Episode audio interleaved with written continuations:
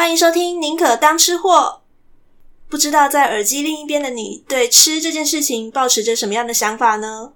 我是个普通的上班族，不过也是个超级爱吃鬼，也就是所谓的吃货。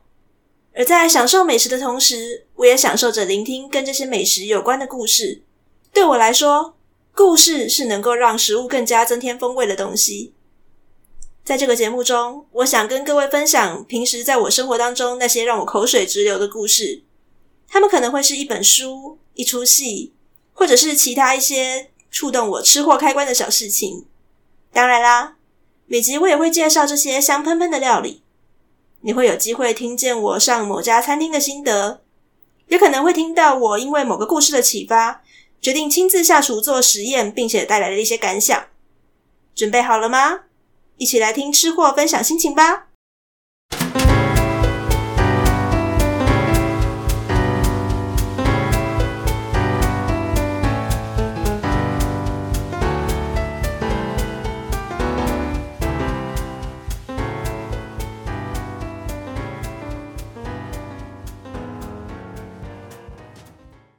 欢迎收听《宁可当吃货》。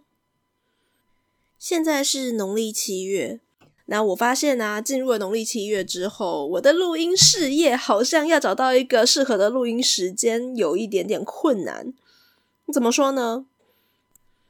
当然呢、我自己对这一些所谓的民间习俗、这些信仰之类的，我是抱持宁可信其有，然后不可信其无，比较尊敬的态度。但是我自认为自己平常也是一个做事蛮光明磊落的人，所以不太会担心，就是有人来拍自己。那只是从小到大长辈就会说，农历七月的时候最好不要在晚上，然后做太多事情嘛，反正禁忌很多。所以我就觉得说，好像不太适合在晚上录音。可是白天录音又很尴尬呀，因为我家这边的话，包括呃我这栋楼的楼下以及呃其他巷子。都有人，就是最近在家里面可能有一些施工装潢之类的事情发生，所以呢，白天的时候就会乒乒乓乓很吵，即使是周末也常常会听到这样的声音，所以就变成很困扰啦。我曾经有试过在上礼拜的时候，想要稍微录个音来试试看收音跟我后置的效果，这样做起来如何呢？能不能够尽量的减到最轻？结果我发现好像不是很适合耶。当然也有可能是因为我真的技术太菜了，我没有想到要怎么去解决这个东西，或者是我的设备真的太弱了。嗯，这个东西我会再试试看用什么比较好的现有的设备跟现有的方法去解决它啦。不然就老是常常会隔隔个一两个礼拜才能更新。其实我有很多很想讲的故事了。好，那回归正题，刚刚都讲到了农历七月。今天这个主题其实也是因为我上礼拜七月一号的时候啊，我就闲闲没事在那边划网络新闻，然后就看到了一个某某老师说，呃，鬼月不适合吃的五种饮食。然后看完之后，我真是觉得呃匪夷所思。我有一些听过，可是大部分我没有听过，而且我没有很认同。但这一方面也很勾起我很多好奇啊，会不会其实所谓的鬼月禁忌，大家都在讲说鬼月禁忌很多。但每个人，因为我就因为这篇文章的关系，我特别去上网搜寻了一下所谓鬼月禁忌，然后跟鬼月每个地方的有一些祭拜的习俗，我发现各地的习俗跟各地的流传的方式都不太一样，诶，这其实就让我有一种还蛮好奇的，勾起一个好奇心，想说，所以农历七月等于鬼月这件事情到底是怎么样的由来？到底传的是怎么样的来法呢？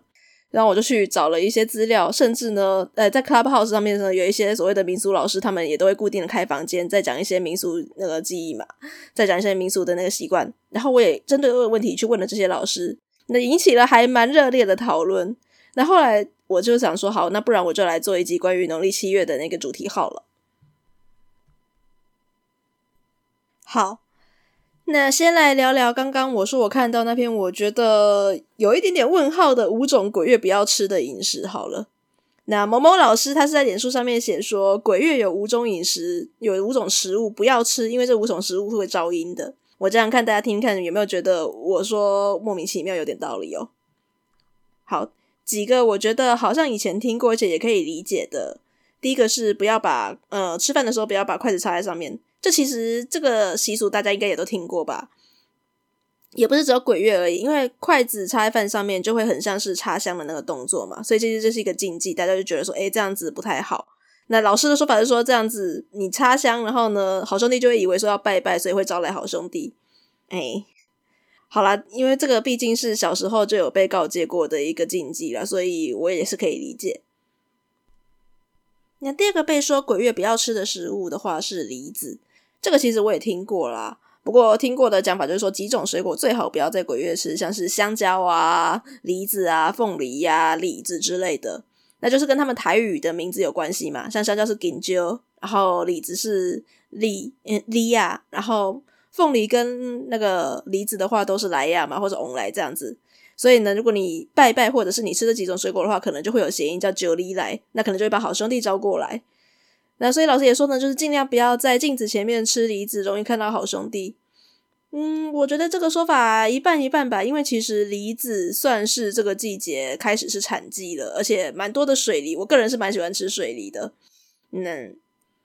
按照道理来讲的话，食物吃当季的当然是没有什么问题呀。四时是应生，然后各种水果、各种的食物、各种的丰收的产季，然后呢，通常你吃当季的食物的话，也会对你的身体都比较好一点嘛。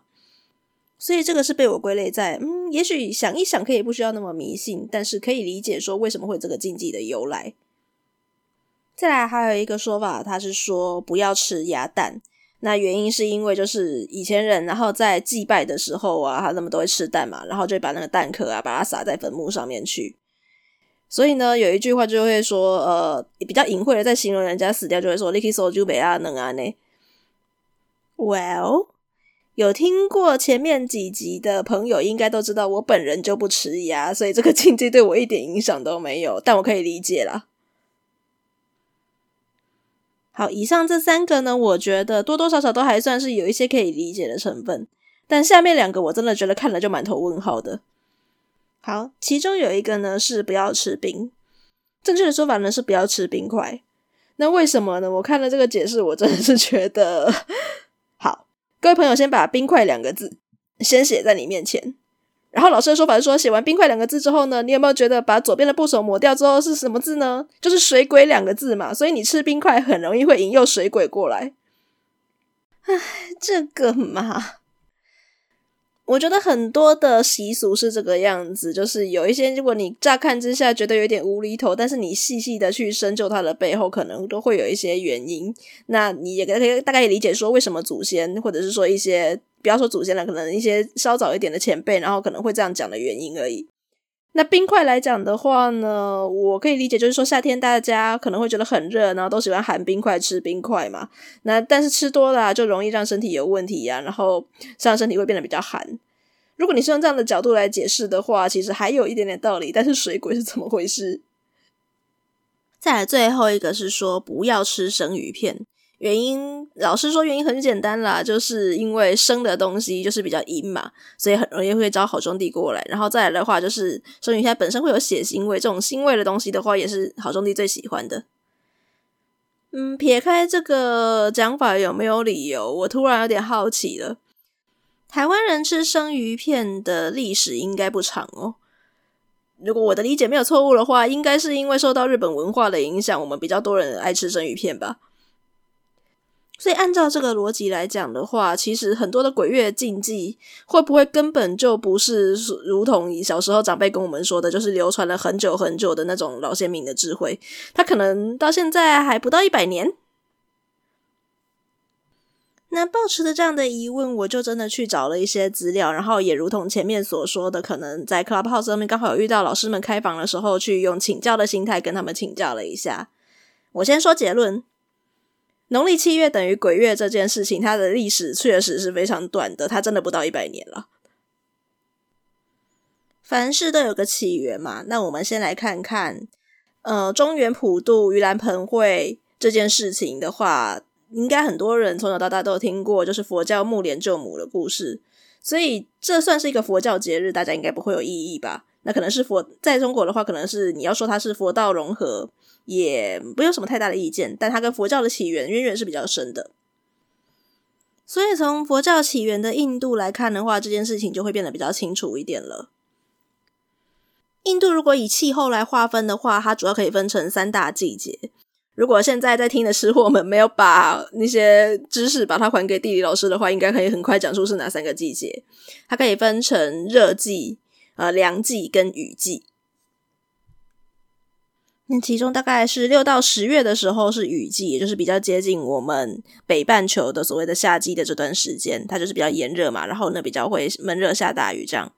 那尤其呢当中会有三个月，它是那种真的是狂风暴雨，真的是下了非常惨。那印度的气候大家知道，它又是比较多的蚊虫的，所以对于佛教徒来说呢，这些僧侣们他们如果要出去呃化缘的话呢，其实这三个月是非常的不适合出外出的。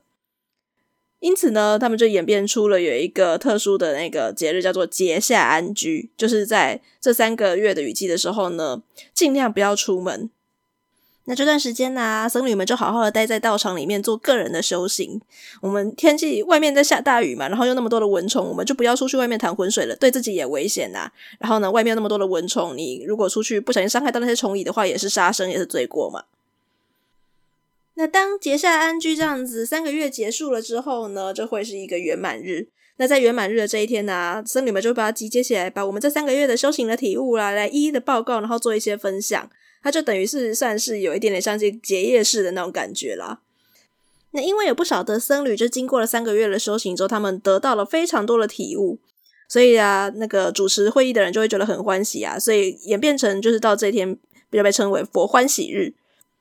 那后来佛教传来中国之后啊，因为其实中国的季节又跟的气候又跟印度不太一样嘛。那也是一样保留了结夏安居的这个生活模式，只是它的时间就变成了，如果对应到农历的话，就会是四月十五到七月十五的这段时间。所以佛欢喜日七月十五，原本在佛教当中的意义很单纯，它就是一个结束了一段时间之后的一段小小的修行的庆典这样子。可是传到中国来的话，势必会跟中国的一些其他的习俗做结合，然后变成新的文化嘛。本来在汉朝的时候，就会有一些农民在秋季的时候，那因为有一些农作物已经开始成熟了，所以为了要感谢他们，就会在这段时间呢有一些祭祖活动。然后中国的佛教徒啊，会在佛欢喜日这一天，我刚刚说过，它不算是一个结业式嘛，然后有一点点很开心的庆典的感觉，所以会在这一天呢，就准备很多贡品，然后来供养这些僧侣。然后呢，一边大家在分享一些心得的时候，就有有吃有喝这样，这下好啦。两个季节的时间，两个祭典的时间差不多掺杂在一起吧，所以就开始七月十五的盂兰盆法会啦。然后这一天呢，就是有既有佛教的经典，然后呢又有一些道教的科仪在里面去。然后呢，你可以选择供养一些祖先呐，或者是供养一些那无骨无主的孤魂。听到这边的话，够敏锐的人可能会发现两件事情：第一个，虽然七月十五盂兰盆法会已经开始有祭祀活动了。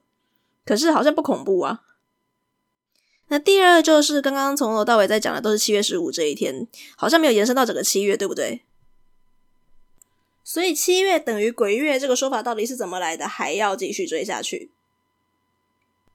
那我也看到一些文章，他还说鬼月的由来是因为农历七月根本就不是什么鬼月，不是什么恐怖的月份，它反而是一个非常大的吉祥的月份。那因为这个大吉月份实在是太好了，所以明太祖朱元璋他想要把这整个月霸占起来，他不想要看到一些平民百姓在农历七月的时候做，例如说像婚礼之类的一些比较呃喜庆的活动。这个这些文章的说法，他会说是因为堪舆术语里面有一句话叫做“古来七月天子葬”，所以他们就是说这个意思就是说七月的时候啊，天子呢才会在这个时候下葬，所以七月证明了它是一个大吉的月份。那直接这个说法就直接被一些古文老师推翻掉了，说根本就是乱翻译。这个七月指的是七个月的意思啦，意思就是说以前天子死掉了之后啊，我们尸体不能够直接下葬的好吗？现在其实也不会直接下葬，因为你知道，就是如果你的尸体不经过一些处理的话，直接埋进去，它很容易变成硬尸，处理一些出现问题嘛。所以啊，它需要大概七个月的时间来好好的处理之后呢，再隆重的举办丧礼，然后呢让天子下葬。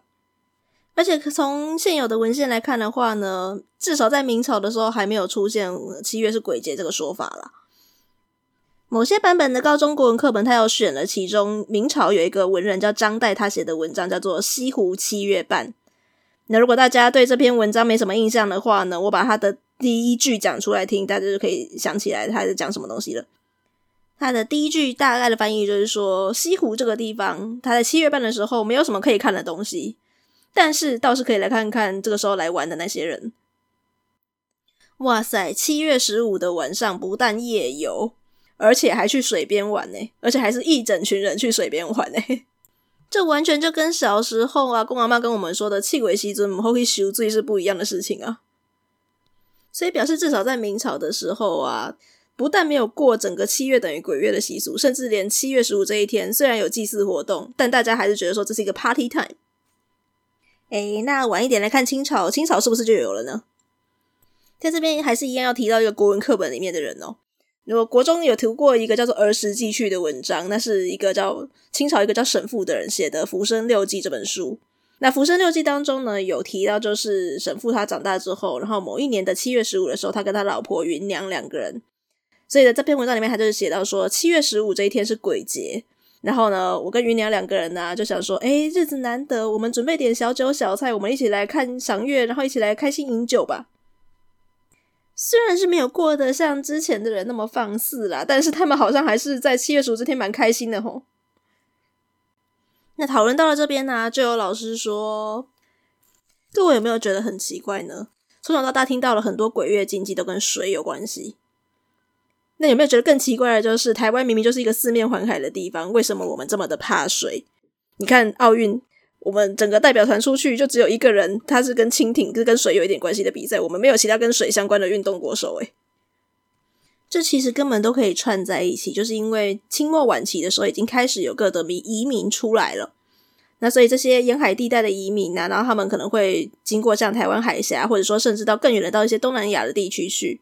然后就很多人当中呢会遇到一些海浪之类的丧生，所以台湾不是又会有很多的万应公庙吗？所以这一些移民比较多的地方，或者说比较沿海地带的地方啊，就是因为移民的死伤太多了，所以他们对于这种普渡祭祀的活动啊，会特别的慎重。那拜一天已经不够了，七月不是还有另一个很那盛大的那个季节叫七夕吗？所以从七夕开始拜，一直拜到七月十五。再后来呢，觉得说拜这样已经不够了，我们来拜一整个月吧。所以以台湾来讲的话，其实是在大概日治时期那个时候，才开始出现了拜一整个月的农历七月普渡这件事情。那东南亚的华人社会也会有啊，像新加坡他们也是拜一整个月，然后呢去延想到一些沿海地带的一些县市，然后最后去拓展到整个中国去逆输出，变成了说到现在我们都认为整个农历七月都是鬼节。那也因为它真的不是一个非常历史传统的节日，比较像是以讹传讹传到各地去，然后东传一点西传一点，所以你会发现说每个地区的鬼月习俗都不一样，包括其实台湾自己的话的农历七月，每个地方的习俗就不太一样了。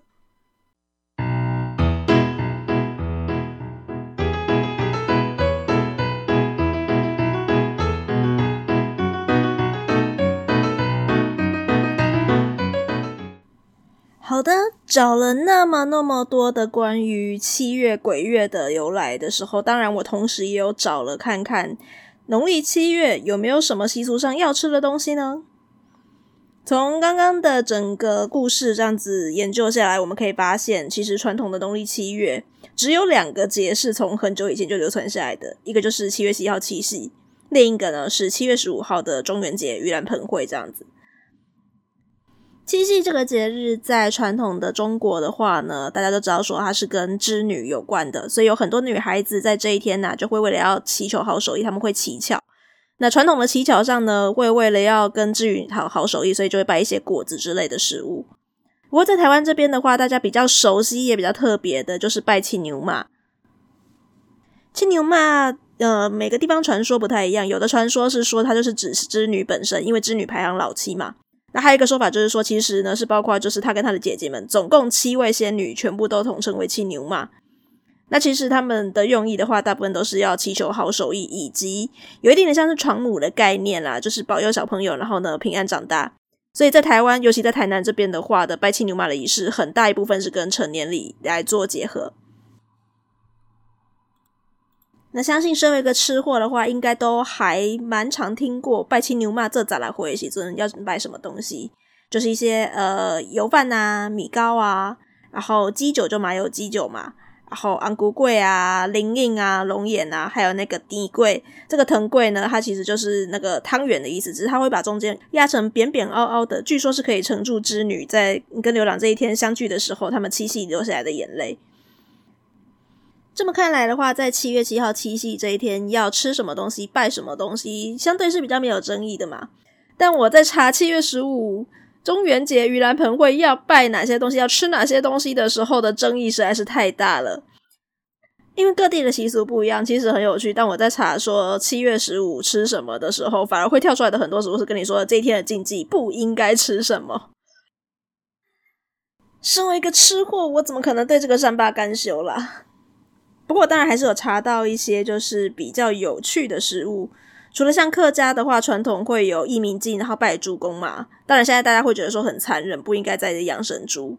但拜猪公吃猪肉这件事情的话，是一个比较没有争议的拜的习俗。那另外的话，可能就是像拜三牲，像我们一般传统的民间信仰在拜拜一样。另一个比较没有争议的，就是有一句歇后语，大家或许听过啦，叫做“七鬼半啊，唔扎西哇”。就是说七月半的时候要吃鸭子啊，大家都知道我的立场了，我不喜欢吃鸭，所以这个请各位自己去查说为什么要吃鸭子吼。查来查去，正当我觉得说这一集的美食 bonus 要开天窗了，我怎么可能去介绍不吃的东西呢？突然间有一个跳出来，大家建议在中元节的时候可以吃的东西，让我眼睛为之一亮，那就是炸茄饼。为什么我说看到这个我眼睛为之一亮呢？各位应该知道，就是盂兰盆节这个习俗，它不是只有在华人圈当中盛大的流行而已，它也传到了还蛮多的国家去。除了印度啊华人圈以外呢，其实在日本也会有盂兰盆节这样子的习俗。那在日本的盂兰盆节，它基本上也是希望可以供养那个回到人世的祖先，然后让他们在人世间，然后吃得饱饱了之后呢，再恭送他们离开。所以在日本的盂兰盆节这段时间呢，他们就会准备了茄子跟黄瓜，把它供起来，然后呢插上竹签，把它做成很像是小动物的样子，就把它叫做精灵牛跟精灵马。那茄子代表的是牛，黄瓜代表的是马。这个意思就是说，看起来呃瘦瘦长长的、机动性比较的黄瓜代表马嘛，那马跑得很快，所以祖先回来到我们人世间的时候呢，就可以很快速的，然后呢骑着马，然后来到人世，回到人世间来看我们这样。但我们希望祖先吃得饱饱了，然后回去的时候就会希望他慢慢走顺家。这时候呢，就会骑看起来比较圆圆胖胖的代表牛的茄子回去。我本来以为，因为小时候就看了很多漫画，都会有这种精灵牛、精灵马的习俗。我本来以为说，就是因为日本刚好，因为这段时间刚好也是茄子的产季嘛，所以就是日本就选了当季的那个蔬果，然后来作为牛跟马的代表而已。对啦，这也是其中一个原因，但殊不知这也是跟就是古早的中国的盂兰盆节，然后的一些习俗有关系。据说在古早中国的时候啊，因为茄子是这段时间盛产的蔬果，那民间就认为说呢，已故的古祖先呢，他回到我们人世，要来到盂兰盆会的时候呢，他路上会需要带一点干粮吃嘛，那我们就帮他准备一些简便的干粮来吃。这个时候刚好盛产茄子，所以我们就来帮他做茄子好了。所以到了中元节这一天呢、大概在南京这一带的人家就会家家户户把新鲜的茄子做成茄饼。那茄饼其实它的做法不复杂，呃，应该说是变化很多啦。有一些人会把茄子切成丝，然后呢沾上面粉，用油来煎炸，或者是你干脆懒惰一点，你就把它切片，然后拿去炸也是一样的。看完了这一段介绍，我整个人都振奋起来了。所以农历七月的时候，我可以点个茄子天妇罗来纪念，然后呢，甚至满足自己的口腹之欲，对不对？诶，其实也不用那么麻烦哈，我就到楼下盐酥鸡去点一个炸茄子不就好了吗？听起来真的是蛮赞的。好，我决定了。如果今年办不到的话呢，我至少从明年开始这样试着吃茄饼看看。那当然，我知道有一些人呐、啊，他是不喜欢吃茄子的。那你们就乖乖的拜三生，乖乖买泡面吧。这集的宁可当吃货呢，除了又很啰嗦的讲了很多历史故事以外，其实呢，也尝试着用这种寻找历史脉络、有一点点推理的方式来带动整集的故事。不晓得各位还喜欢这一集节目的节奏吗？那如果你有任何的意见的话，欢迎帮我们订阅、留言，在 Apple Podcast 上面的留下你宝贵的意见。那假如你用的是其他的 Podcast 平台的话呢，没有关系，我们也有社交平台，像 Facebook、IG 的话呢，都有宁可当吃货，欢迎来留下你的意见找我玩哦。各位吃货们，喜欢听到什么样的故事，或者是说你对每一集的节奏有什么样的意见，都欢迎让我知道，让我可以好好的来调整。好，我是克宁，宁可当吃货，我们下次再见喽。